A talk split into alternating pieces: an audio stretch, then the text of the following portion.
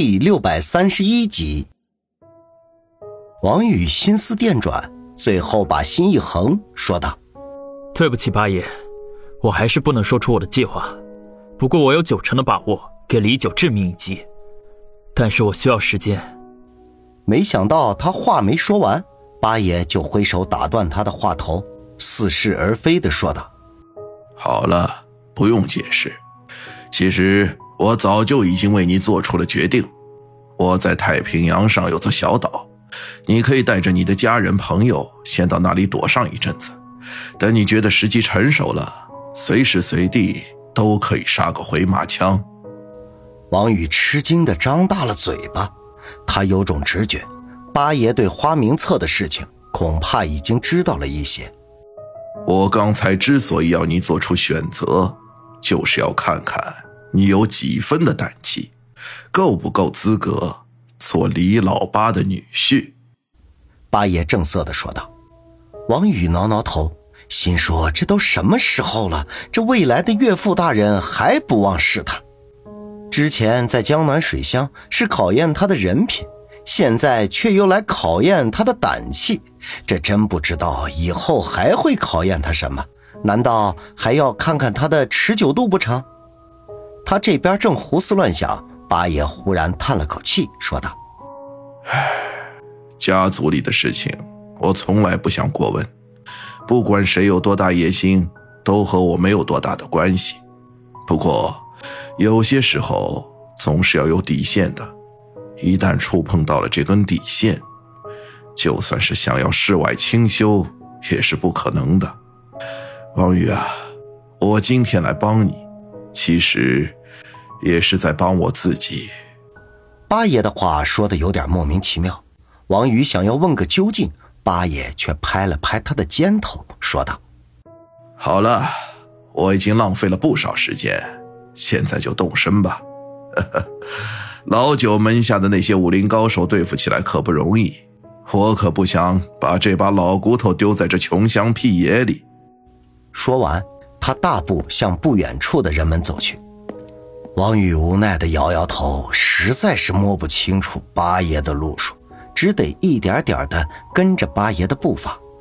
子双一直关注他们这边的动静。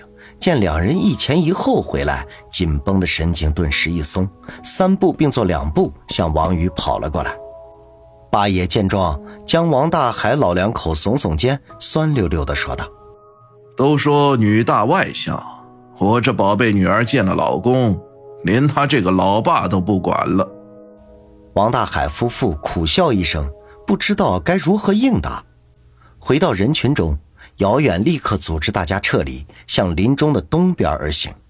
片刻功夫就出了林子，只见树林的边上停着一辆蓝色的农用半截车，车头处站着一个中年人，正闷头吸烟。见王宇和八爷等人出现，立刻掐灭了烟卷，迎了上来。姚远沉声说道：“老张，马上出发。”中年人嗯了一声，转身回去，打开车门，钻进了驾驶室。姚远则安排王宇和八爷等人爬上车斗里，说了一声“委屈大家了”，就在车头的顶部拍了两下。农用车的发动机在一阵难听的轰鸣声中启动，突突突突突突突的向正东的方向开去。太平洋一座无名的小岛上，一架直升机缓缓地降落下来，螺旋桨带起的强风使地面上尘土飞扬，无数的杂草纷纷为之折腰。三辆越野车停在停机坪的附近，几名全副武装、端着枪的人在四周警戒。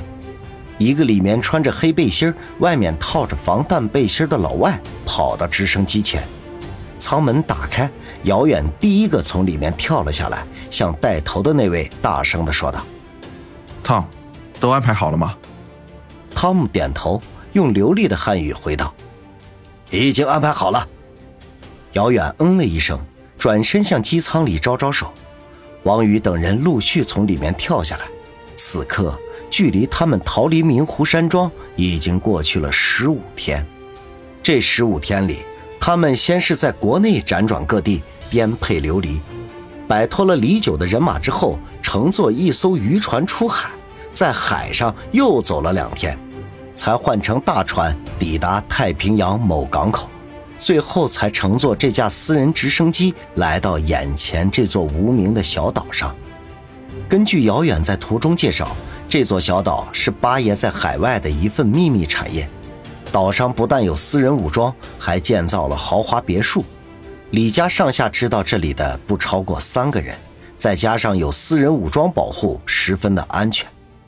跟随王宇来的，除了他的家人之外，就只有白冰、小竹、子双、方心、姚远和胡申一六个人。而一直陪着王宇的林雪飞，早在张彤来看望王宇的时候，就跟着他一道离开。以他的身份和家庭背景，李九肯定不会为难他，所以王宇并不如何担心。这一路上，他最担心的还是杨思思、何梅等人。尤其是何梅，花名册在他手中，一旦出现意外，那就是全盘皆输。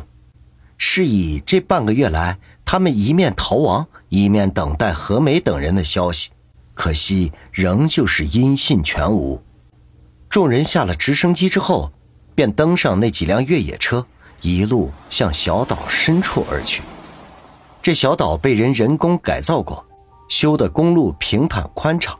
两边还有整齐的护栏，透过车窗，远远的还能看到白色的灯塔，几只海鸥不时的从灯塔上方掠过。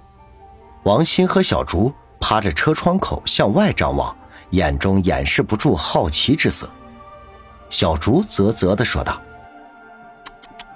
没想到子双姐姐的老爸这么厉害，居然自己有一座小岛。”王鑫撇撇嘴。想要揶揄几句，却无从说起。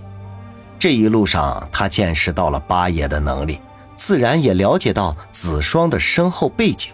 这个不但漂亮又尊贵如公主的小嫂子，他实在想不出抗拒的理由来。轻轻叹口气，王鑫小声的自语：“唉，可惜希儿没有来，要不然我们就可以一起在这里玩耍了。”子双和他同车。听他为于雨溪担心，便安慰道：“小新，你放心好了，我爸已经派人打听他们的消息了，希儿一定不会有事的。”王鑫哼了一声，不做理会。子双有些自讨没趣撅着嘴巴也不说话。倒是挨着他坐的方心悄无声息地握住他的手掌，低声耳语道：“小双，别在意。”子双哦了一声，垂头不语。另外一辆车里，王宇和姚远并肩坐在后排，汤姆亲自驾车。